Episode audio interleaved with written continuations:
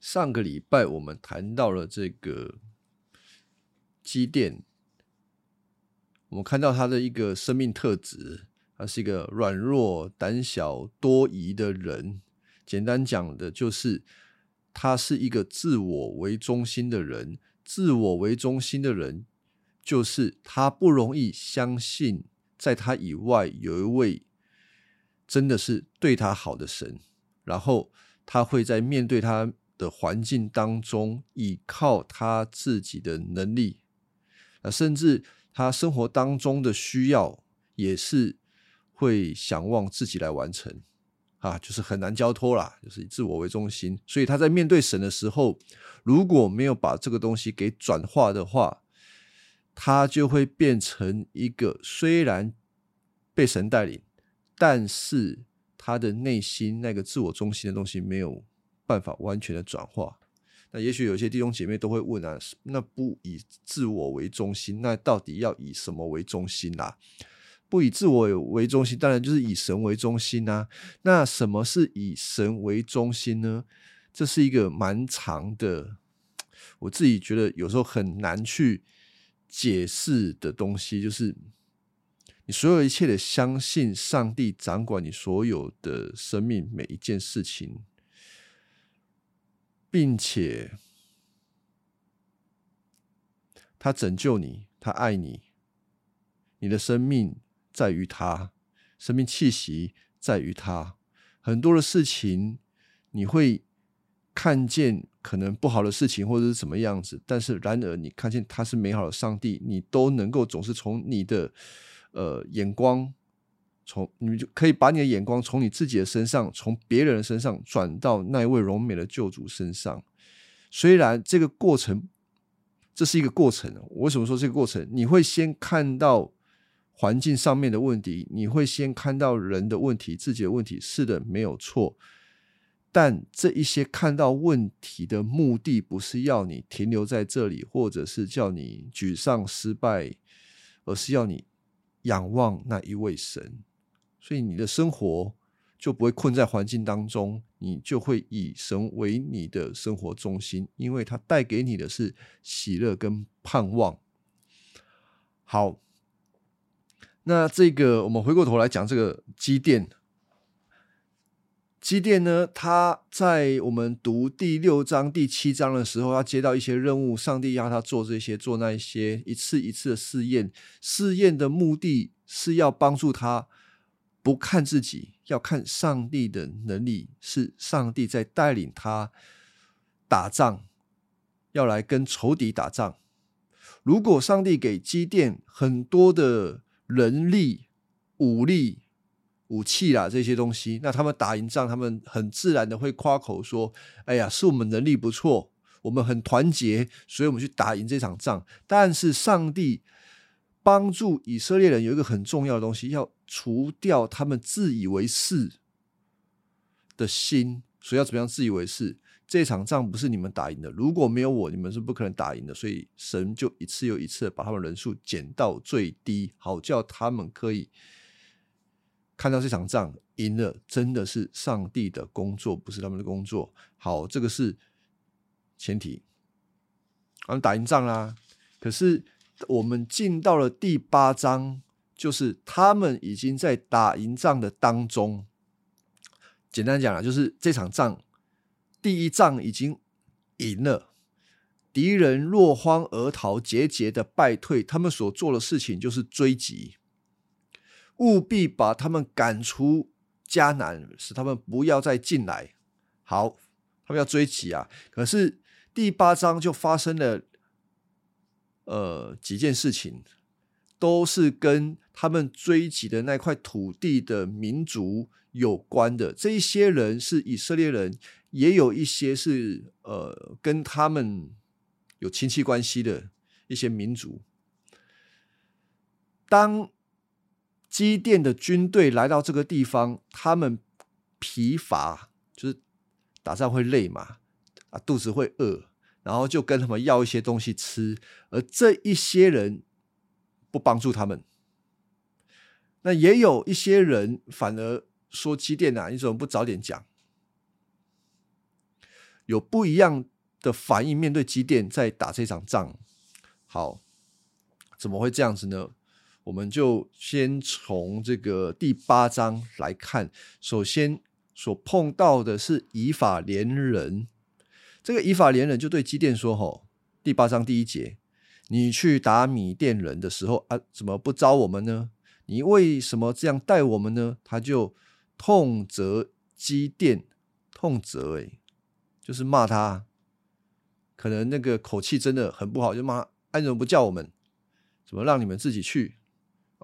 这当然是一个问题啊！就是为什么以法连人要责备基甸人？好，先打一个问号。好，那基甸呢，就回应他们啊，他说：“哎呀，我所能做到的比不上你们所做的啦！你们以法连人所拣选的葡萄，比我们。”亚比以谢人的上等葡萄好得多，就说你们的土产比我们的土产很好嘞。然后上帝把米甸人首领谁谁谁交在你们手里，我们所做的没有办法跟你们比啦。啊，这场仗到底以法连人有没有有没有参与呢？有参与的证明是在第七章的后面两段。经文哦，二十三节，七章二十三节，这个地方什么时候以法连人出来嘞？基本上他们已经打胜打胜仗，就是打第一场胜仗赢了，然后他们来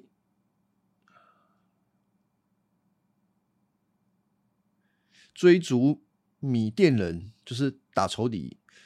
这个追逐仇敌的过程当中，基甸派使者到以法莲山处，对他们说：“下来攻打米甸人。”啊，在这个时候，他们参与了。注意哦，表示什么？第一场仗他们没参与。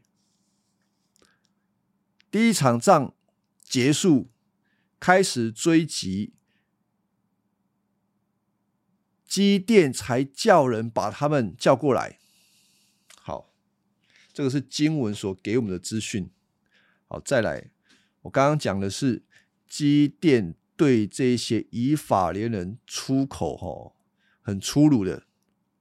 他的回应的态度呢，是很和善的啊，就说：“哎呀，你们这个你们抓到了首领，我们跟我们的相比，怎么能比呢？”意思就讲：“哦，你们比较厉害啦。”然后他听，他们就听到基电这样讲，他就不生就不生气了。我们记一下哈，这个他们就不生气。第一个事件是这个，接下来第二个事件是什么？基甸就率这三百个人继续来到约旦河，渡过河，他们很疲倦，继续追赶。他们到了苏哥，对这个基甸。基甸就对城里面的居民说：“哈，请给我们的士兵一别一些面包，我们太累了。我们正在追击米甸和米甸王跟西巴和萨木拿，我们就在追敌啊。结果这个苏哥首领就说：我们何必提供食物给你们的军队呢？你还没有抓到西巴和萨木拿呢。”这句话是什么意思啊？第六节，几点来了？给我们一些面包吃吧，因为我们要追击敌人啊！现在肚子饿没力了。然后他的回答是：我们何必提供食物给你们军队？你还没有抓到他们。好，至少有一个意思，我们是听懂的。他不帮忙，他不给，他不给他们面包。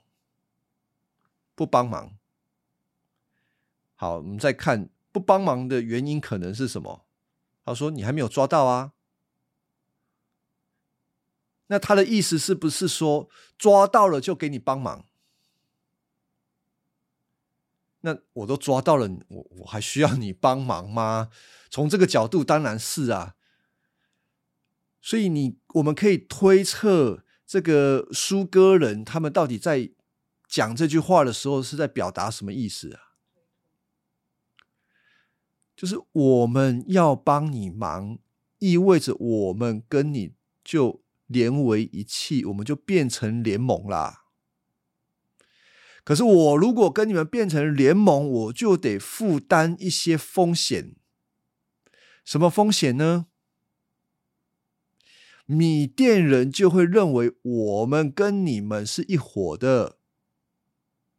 如果你们没有抓到米甸人的首领阿后啊，那米甸人接下来会不会把我们这个苏哥人也之后一同算账呢？很有可能啊。所以现在的情势还不明朗，最好呢啊。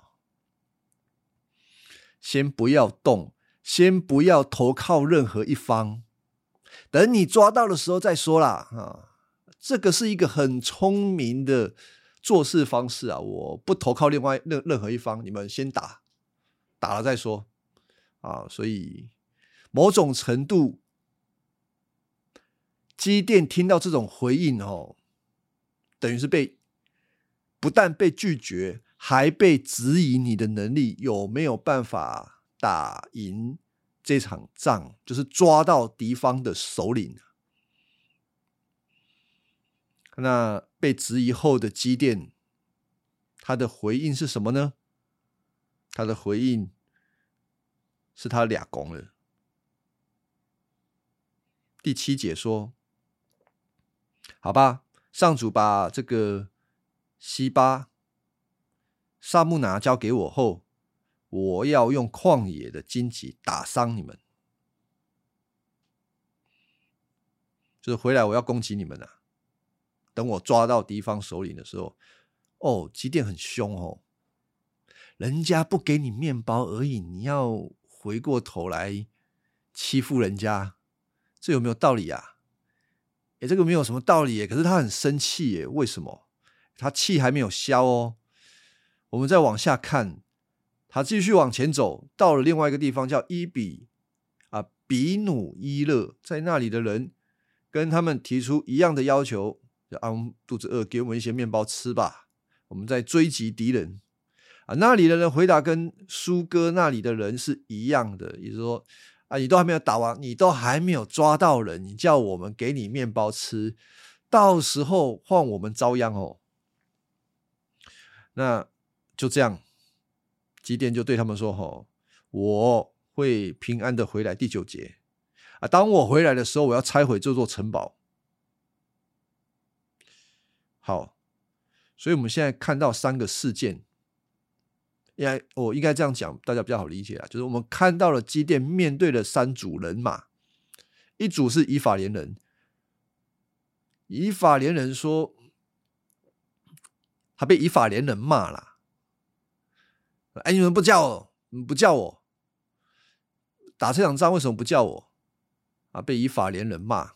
可是这个机电好声好气的跟他们讲，然后面两群人，机电的反应是要回去跟他们算账。那这些人是不帮忙他的，要跟他们算账。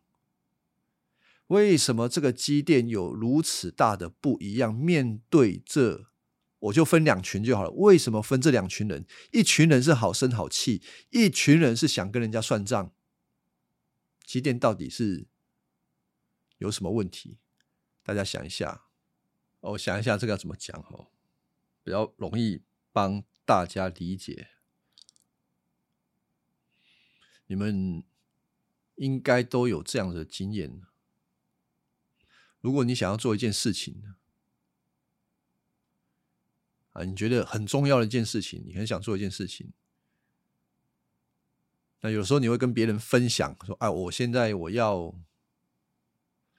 买车啊，不管你要买车还是要做一个工作，选择一件事情要做，你可能就会碰到人家对你有不同的看法。”有的人会说：“哎，你做的很好，我我觉得你可以做的很好。”可能你就很高兴。如果你碰到人家就是不看好你的，你就会生气。我觉得每一个人都有类似的经验。我们会有这样，我们看重自己想做的事，我们会以我们想做的事、完成的事来自我荣耀。当人赞同我的时候，我会跟他连成一气；当别人看衰我的时候，我就反过来也会跟他们不高兴。我们来看这个基点，他跟以法连人到底是怎样？以法连人哈，我从如果我们从这个第七章他开始这个集结军队在集结的时候，很有可能以法连人第一时间没有出来。我跟大家讲哦，不是那三，不是以法连人一开始有出来，然后被刷掉哦，因为剩下的那三百人是随机性的，上帝就是选选选选选选选选，所以那个三百人是一个综合的军队。但很有可能那个时候以法连人根本没出来，以至于他们开始打仗的时候，第一波攻击下去，他们赢了，基甸才去叫人把以法连人也叫出来。叫他们干嘛呢？叫他们参与这场战争，要他们守住某一些关口，以防敌人去逃跑。这个时候他们才参与啊。那我们可以推想一件事情：为什么以法连人一开始不参与呢？也许他们也在看呐，啊，这科威基店到底在做什么？到底会赢不会赢？后来看到会赢。这个第七章告诉我们，他找人去行骗以法连的这个地区，赶快哦来帮忙，他们才帮忙。啊，帮忙参与的时候才回来讲说：“哎，你怎么不早点讲？为什么不早点讲？哪有可能不早点讲？难道他们在集结的时候，广大的以法连人会不知道这件事情吗？不可能不知道啊！所以以法连人在跟基甸讲这个事情的时候，其实是。不言不由衷的啦，言不由衷就是有点闪避他们本来的责任了。好，然后第八章他们进来来痛斥机电为什么不早点来跟他们讲的时候呢？对机电而言，他接受到的信息就是这场仗这么重要。这场仗为什么不早点让我们来参与？是这样子啊！不管机电被怎么样责骂，至少他打赢这一场仗，已经被人家所接收了，人家已经肯定他打赢了，所以即便被骂没有关系，来来来来，继续来打。那对于另外的这两，另外的那个，那那两群人呢？这个名字我一直记不起来，叫做苏哥人跟比努伊勒人。这两群的人为什么基甸对他们态度不一样？因为他们不把基甸做的事情看一回事。他不认同机电做的事情，他不认同机电会赢的，所以机电也不高兴。人很容易这样，就是会把自己做的事情跟自己这个人的尊严连在一起。我做事成功，同等于我是一个成功的人。我是一个公司大老板，我是一个成功的企业主，我就是一个成功的人，我是一个有价值的人。我给出好的意见，我就是一个有谋略的人。我们常常是这样，把我们做的事跟我们的价值连在一起。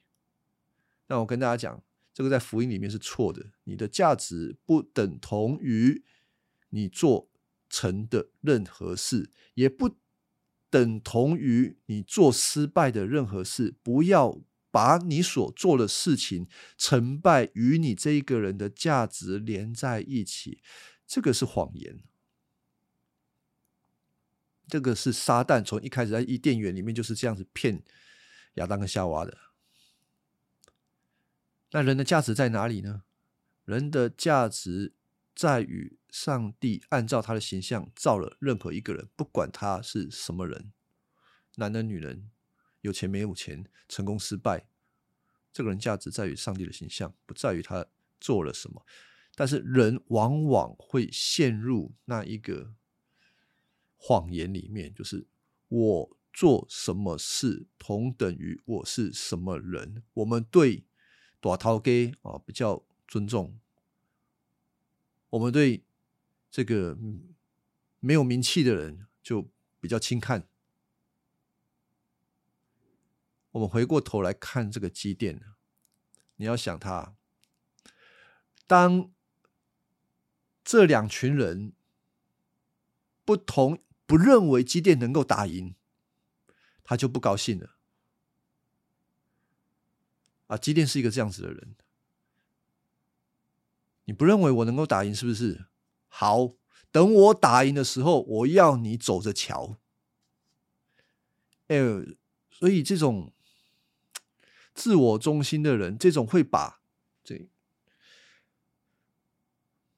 你会，如果我们是一个。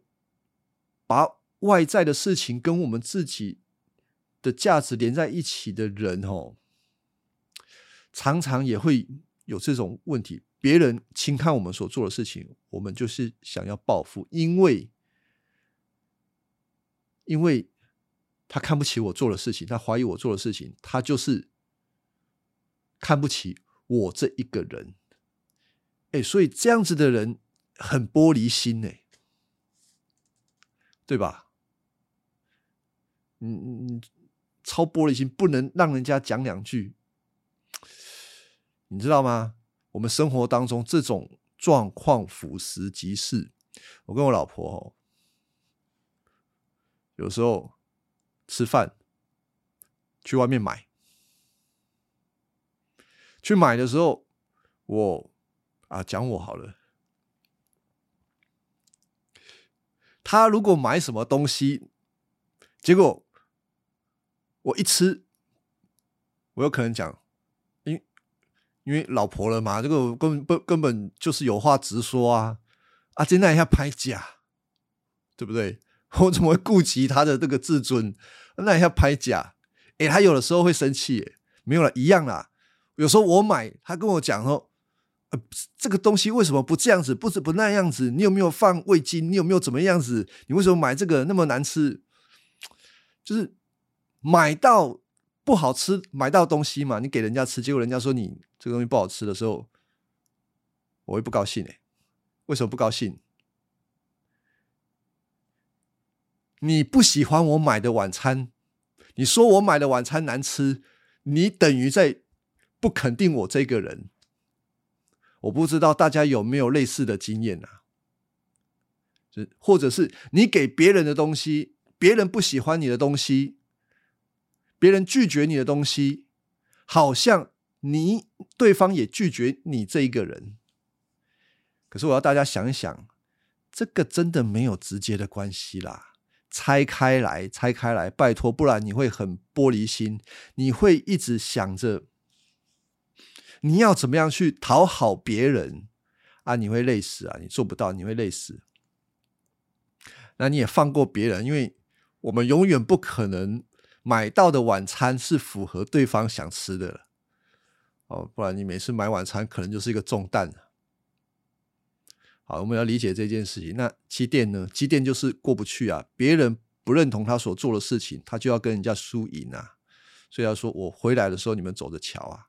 你看不起我做的事情，你不认为我会成功，我证明给你看，我会成功。等我成功那一天，啊，你们就知道了。好，我回来看这个经文哈。哇，基甸说什么？基甸说：“我会平安的回来啦。那时候我要拆毁这个城堡啊！人家只是不帮你，你要拆人家的家啊！”好，第十节，当时西巴跟萨木拿他们军队在加各，整个旷野的部族残兵剩下一万五千人，已经有十二万人阵亡。基甸沿着挪巴汉约比哈东面旷野边缘的道路前进，突击他们的军队。米甸人的两个王逃跑了，基甸追他们，俘虏他们，使他们全军溃散。然后基甸回来了，经过这个西列斯崖口的时候，捉到一个。苏哥的青年去查问他们，查问这个青年，他把苏哥首领和长老名单写给了基甸，总共七十七人。基甸到了苏哥，对城里的人说：“还记得你们曾经拒绝帮助我吗？你们说我没捉到西巴和沙木拿，所以不把食物给我，疲乏我的军队。”现在你们看，他们就在这里。于是基甸用旷野的荆棘惩罚苏哥的首领，也拆毁比努伊勒的城堡，杀了城里的人。哦，这人蹊笑，哎，他真的是疯了。他先抓到一个人，呃，说啊，你们城里的首领城跟那个长老。叫什么名字？全部写下来，我要一个一个算账。这人写是蹊笑啊，说到做到哎。他拿金旗去鞭人家，他有毛病啊！人家不给他面包吃 啊，不认同他而已，他就这样伤害人，然后把人家城堡、把人家都拆了，杀了里面的人。我们在。读圣经的时候，你看到这些伟人吼，你要看他完整的整全貌。基甸是一个有问题的人，他是一个很自尊、自我尊荣的人。自我尊荣，大家懂吗？就是他很需要别人认同他，让他觉得很尊荣、很荣耀。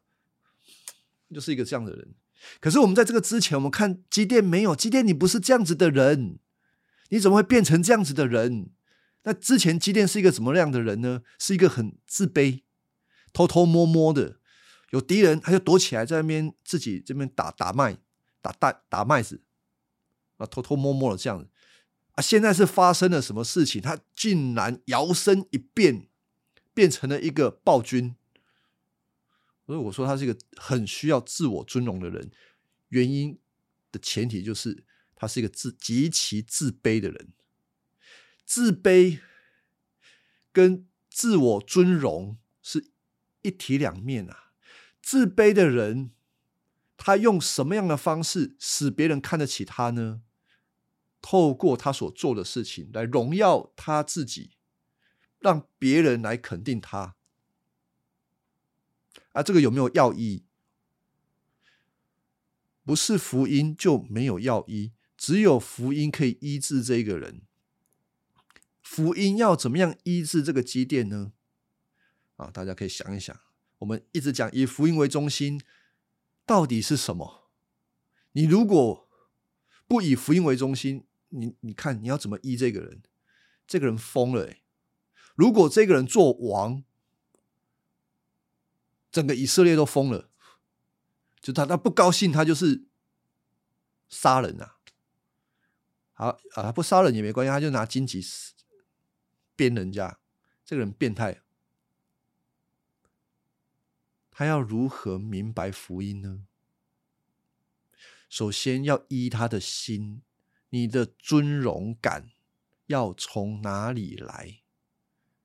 我刚刚所讲的，切掉你跟你所做的事情的来源，你的尊荣、你的价值不是从你做事情来，根本就不是。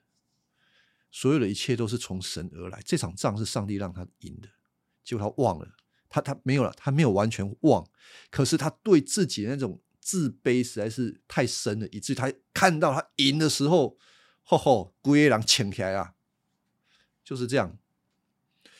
那福音如何帮助这样子的人呢？除非他知道他的价值，他的那种卑微，完全都是从神的爱接纳他、肯定他、使用他，不然他就会看自己很有啊，看自己越有，就是离神越远啊。我昨天晚上哦，在读一个祷告经文，也是这样子。当你越看重你自己的才能，你就会越骄傲，你会觉得自己很棒。与此同时，你没有上帝。但你如何要有上帝呢？除非你要看见你自己是一个很糟糕的人，你什么都做不了，你需要紧紧抓住神。那我们就进到一个很很难搞的处境里面。那我们要有神，难道我们就要维持失败吗？如果我们有一点成功，我们好像就没有神了。我想绝大多数的基督徒会有这样子的循环。我说这个叫正常，但是福音可以帮助我们的是，每当我们有一点点成功，快要自夸的时候，求主帮助我们压制我们的骄傲的心。不要让我们这么张狂，回去数点神的恩典，把荣耀归给神。神啊，这是你所带领的，所有的一切荣耀、成功、胜利都是你的，不是我的。我在你面前没有任何可夸的，我的才干什么也都是你所赐予的。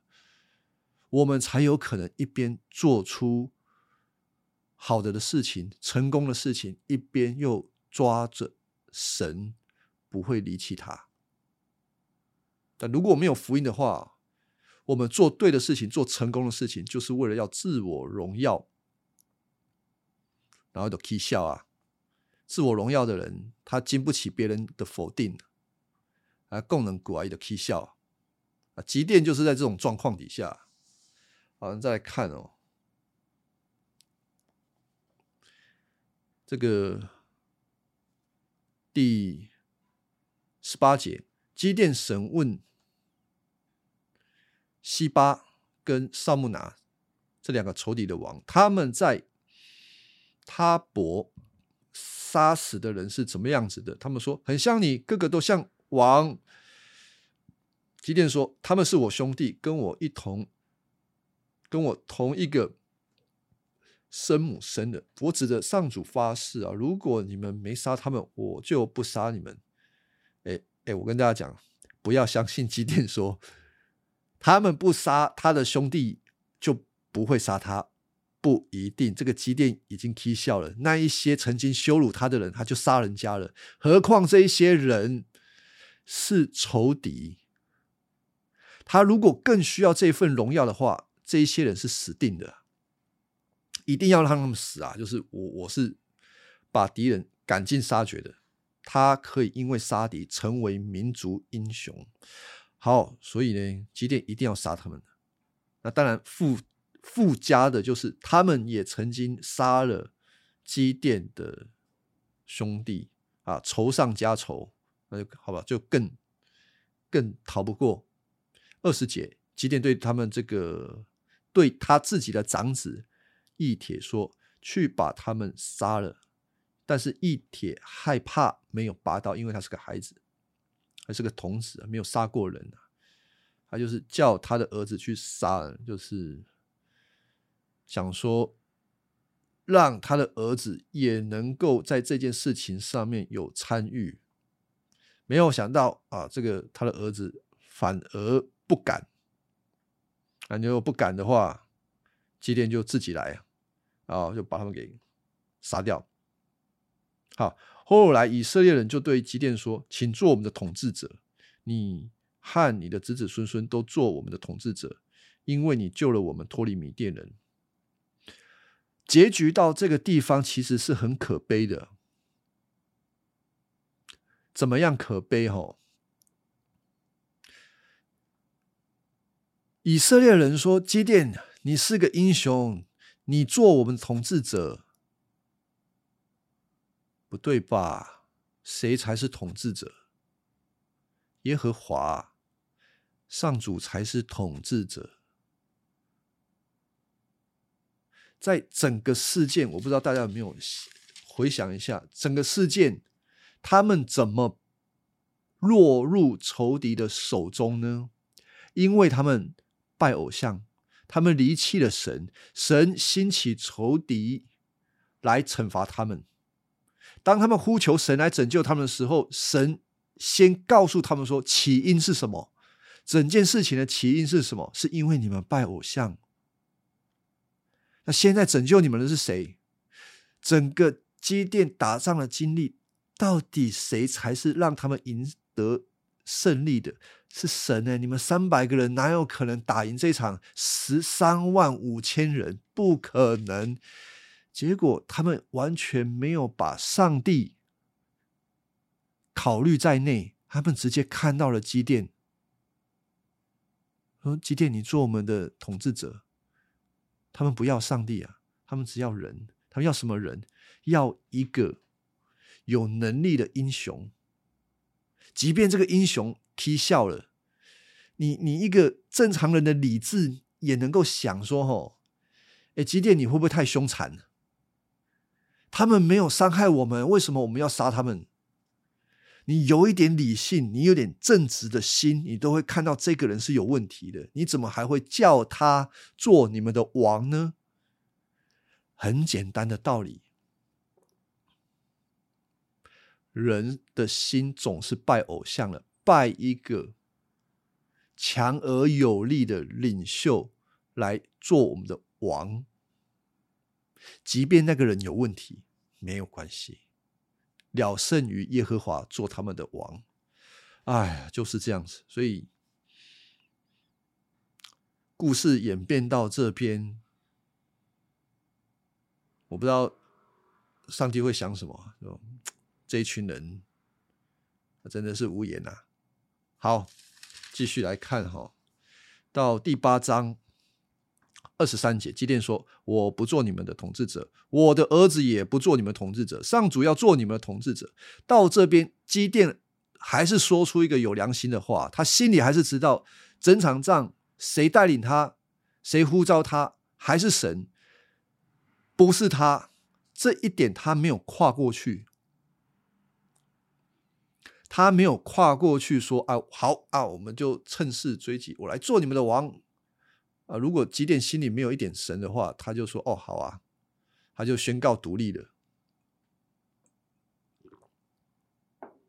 哦，他就宣告独立。可是他没有，他心里还是有神。不过哈，说到有神，这个也是基甸心中最后一点点的良知啊。接下来他发生什么事情？他可以不做王，可是。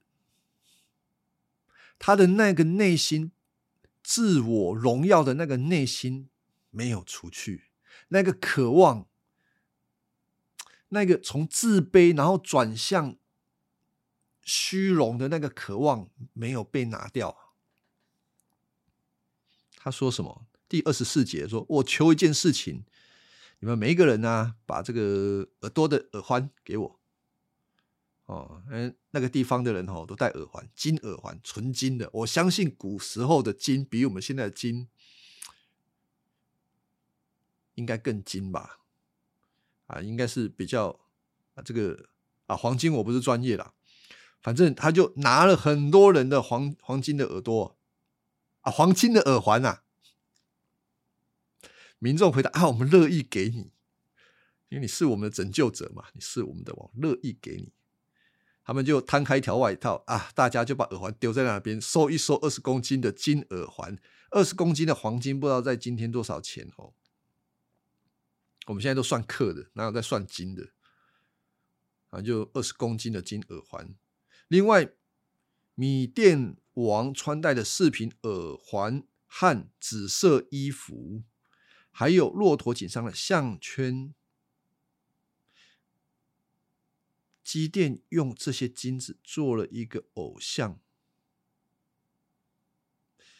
偶像原文叫做啊，希伯来是以福德，这个这个字啦，就是他造了一个以福德。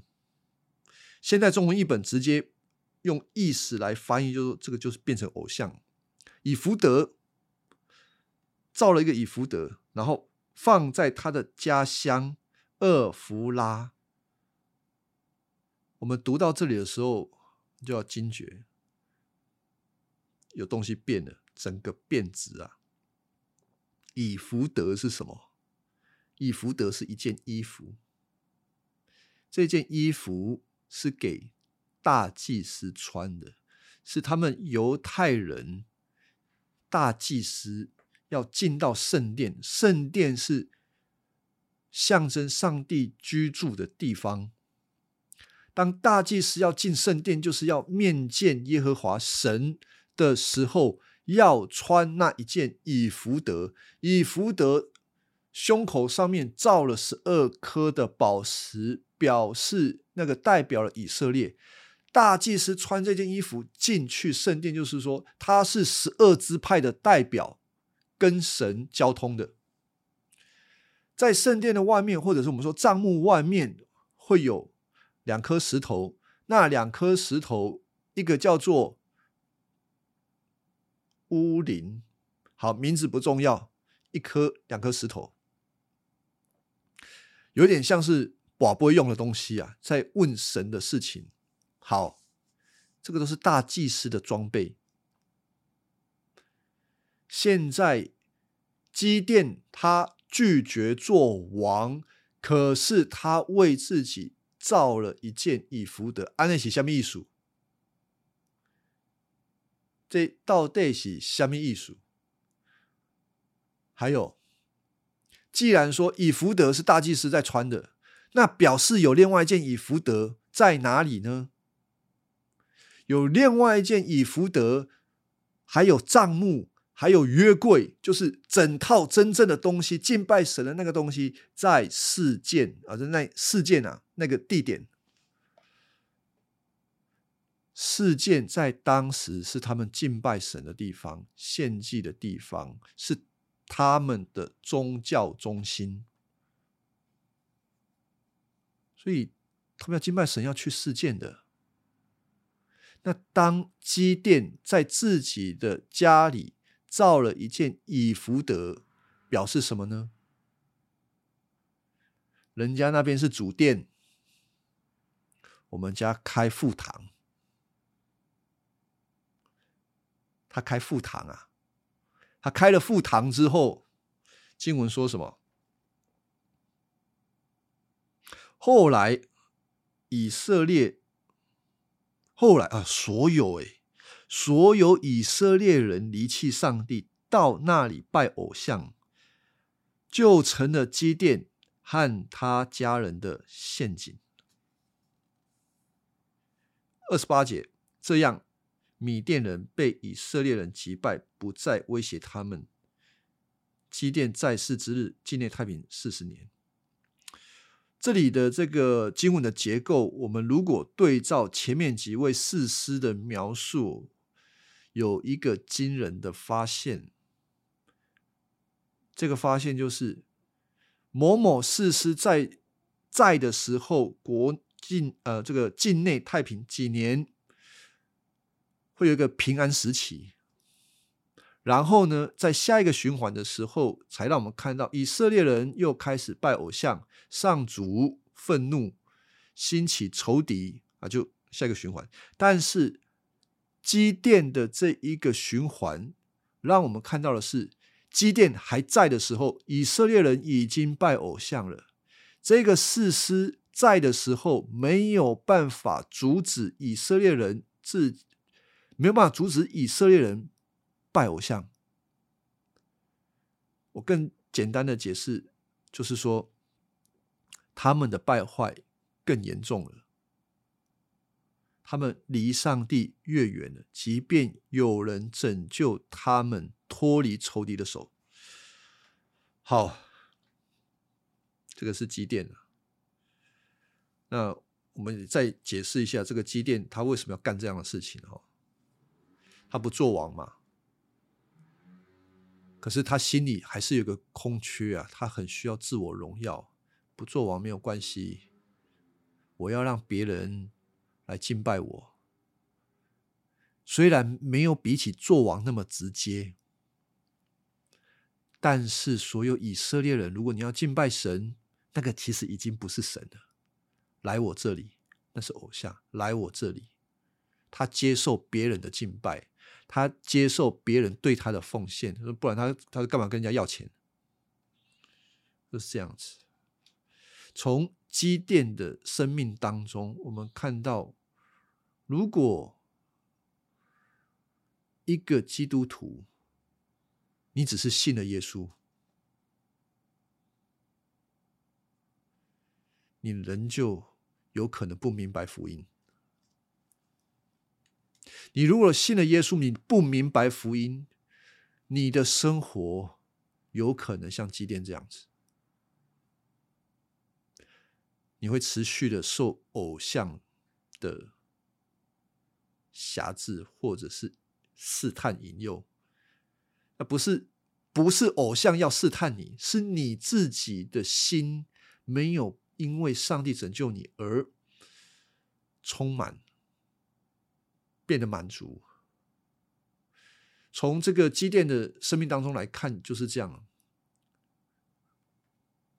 他一开始是一个卑微的人，是一个没有自信的人。我相信很多绝大多数的人都是没有自信的啦，没有一个人是充满自信的。你包括你看到所有的成功者，这个我敢保证，一个都没有，没有一个人与生俱来就是自信的，每一个人都是自卑的。我为什么敢这样讲？因为每一个人都离开了神。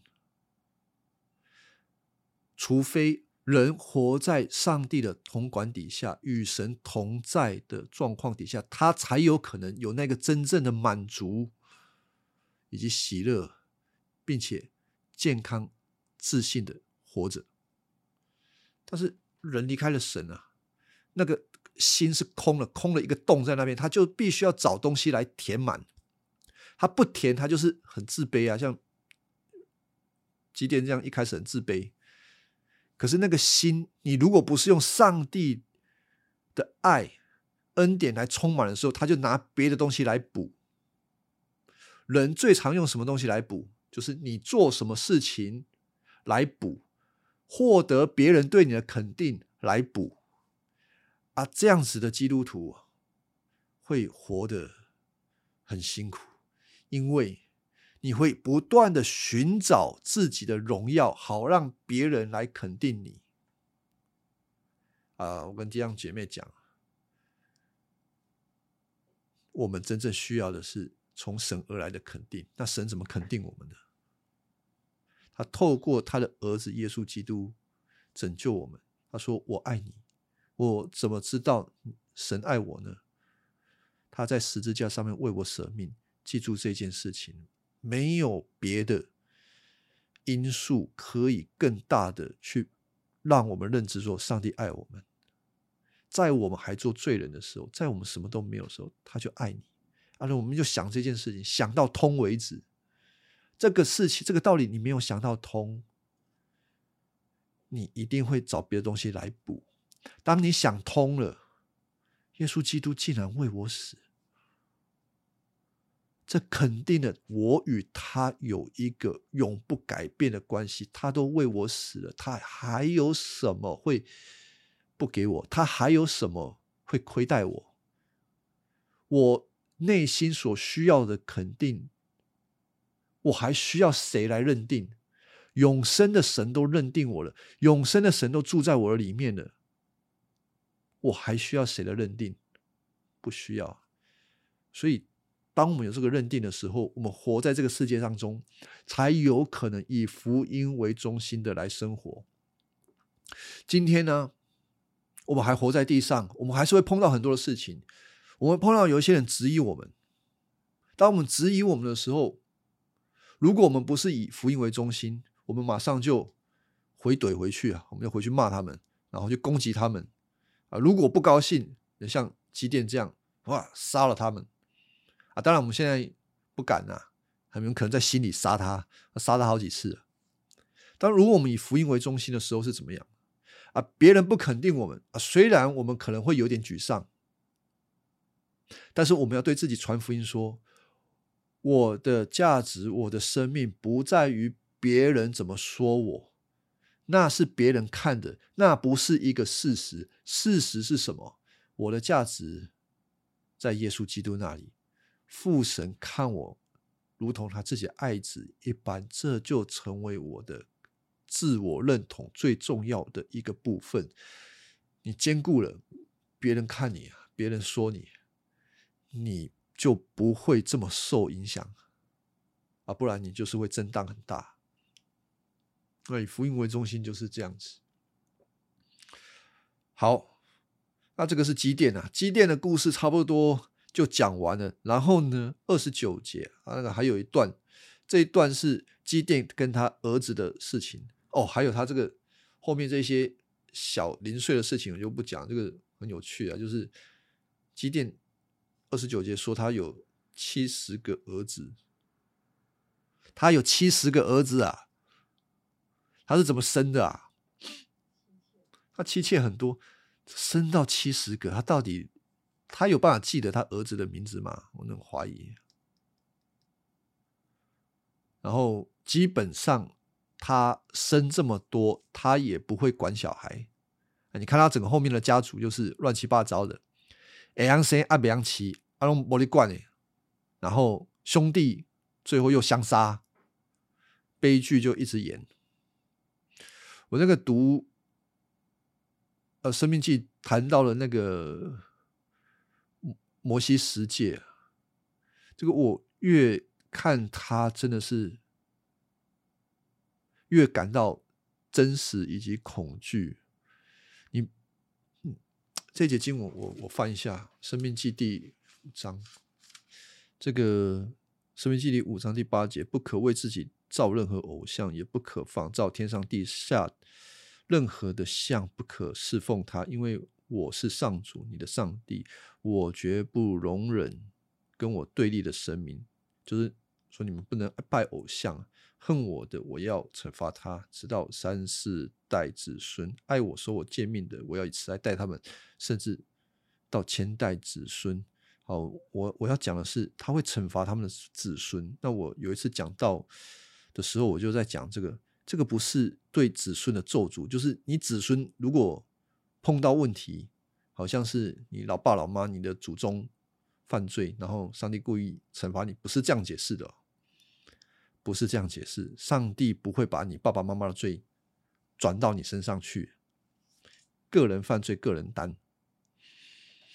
上帝在这边所讲到的是，你拜偶像，你不敬虔，你离开了神，你满足你的私欲。你所有做了一切事情，都在荣耀你自己。这一件事情，你的小孩会学。你的不敬钱会影响到下一代，他就学你；会影响到几代，你儿子学，你孙子也学，你曾孙也学。这个很难翻转的。整个圣经很多旧约历史，让我们看到你爸爸的问题。儿子也会发生，哎，不是上帝故意让儿子发生，是他儿子也会进到一样的状态底下，会学他爸爸妈妈不好的地方，就是这样子。好，求主帮助我们，真的是从我们现在开始听到福音的时候，以福音为中心，转化我们的心思意念，不要让我们的心成为我们的主啊，应该是从神成为我们的主开始。那我们今天就讲到这个地方。有没有什么问题？